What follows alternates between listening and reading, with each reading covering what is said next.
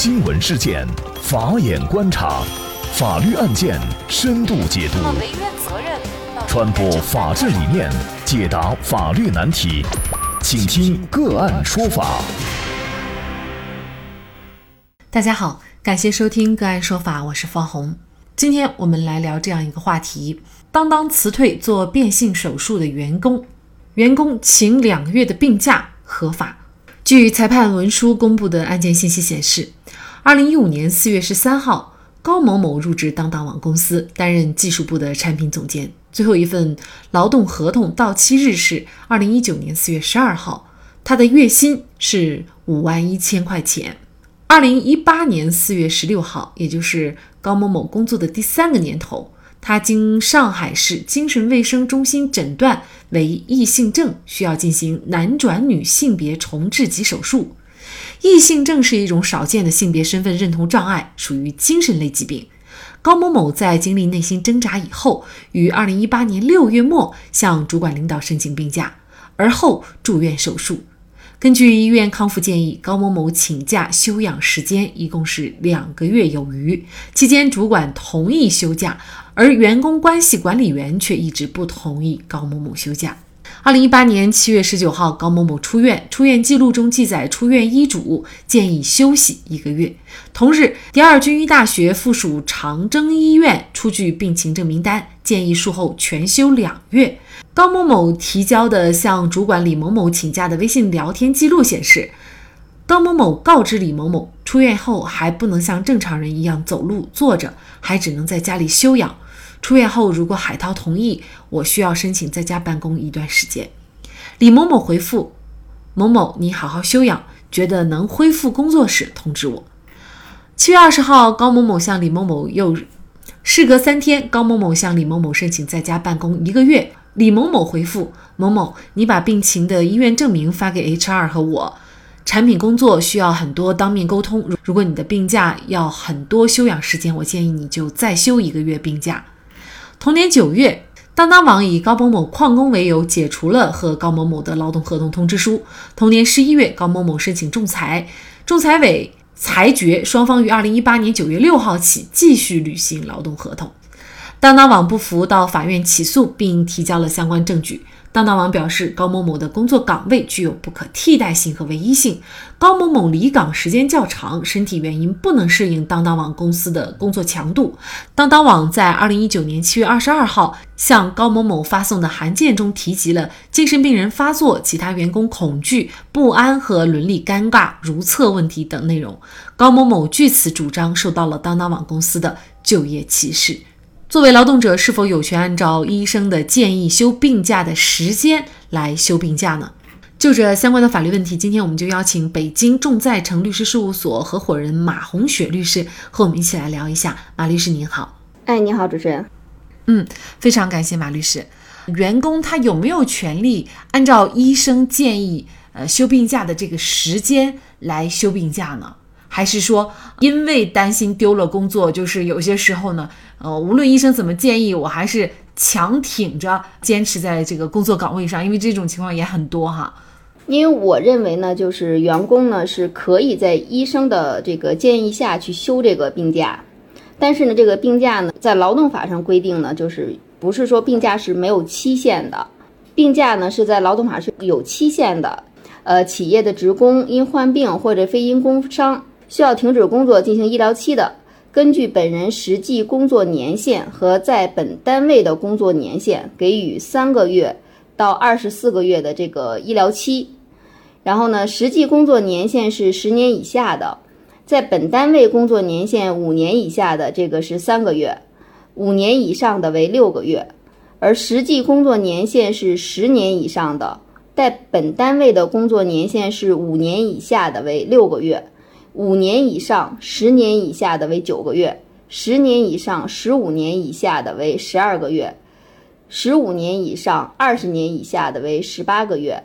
二十年以上的为二十四个月。只要在这个期限的规定范围之内，员工呢是都可以享受医疗期的待遇的，工资也是可以按照医疗期这个工资待遇来发放的。所以员工呢是可以去接受这个医生的建议去休假。根据咱们实际情况呢，可能有的一些疾病呢是需要很长的医疗期，比如说一些患有特殊疾病的，如癌症、精神病、瘫痪的这些职工，他们有的医疗期呢可能在二十四个月之内呢不能痊愈。这样的情况下呢，可以经企业和劳动部的批准，可以适当的延长医疗期的。如果说医疗期过后，那么单位可以考虑，如果说是员工的疾病，就是不能再从事工作了。劳动工作了，可以去这个申请鉴定是否可以提前退休、办理病退这种。如果说是员工呢不能从事单位的这个工作岗位了，由单位来调换其他适合的工作岗位。所以员工呢是正常情况下可以在医生的建议下去休这个病假，但是单位呢有的时候为了防止这些一些虚假的病假的出现，他可能会要求劳动者来提供什么挂号啊、收费的票据呀。检查的这些证明啊，这些我认识员工呢应该是正常提供的。如果这些都提供完了，这个员工就是可以去正常的去休病假，而无需单位说我不批准你就休不了，我批准了你才能休，就不存在这种情况了。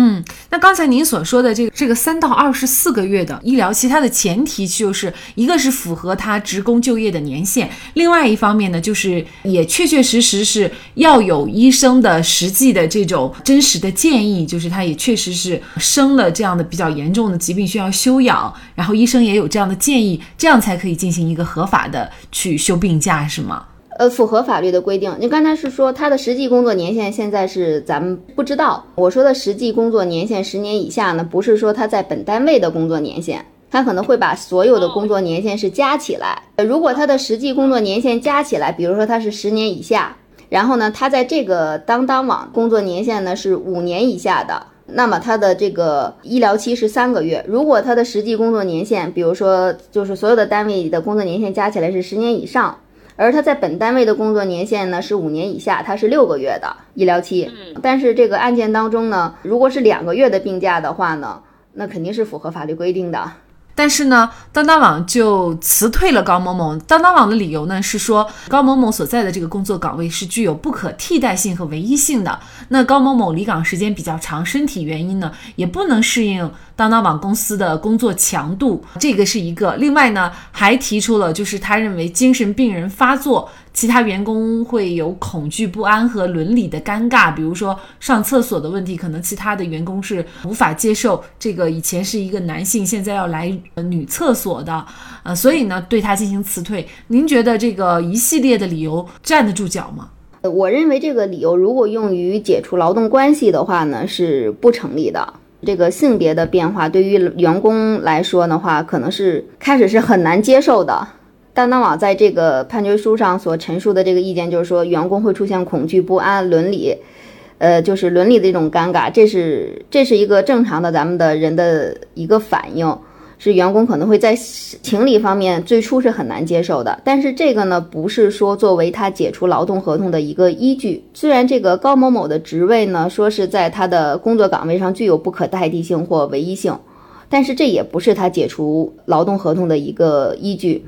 因为呢，现在是高某某是因为是患病，患病的情况下呢，如果说高某某不能胜任现在的工作岗位的话，情况下，根据这个劳动合同法的第四十条的规定，单位是可以解除，但是它有一个前提条件，就是说劳动者患病或者非因公负伤，在规定的医疗期满后，不能从事原工作，也不能从事用人单位另行安排的工作的情况下。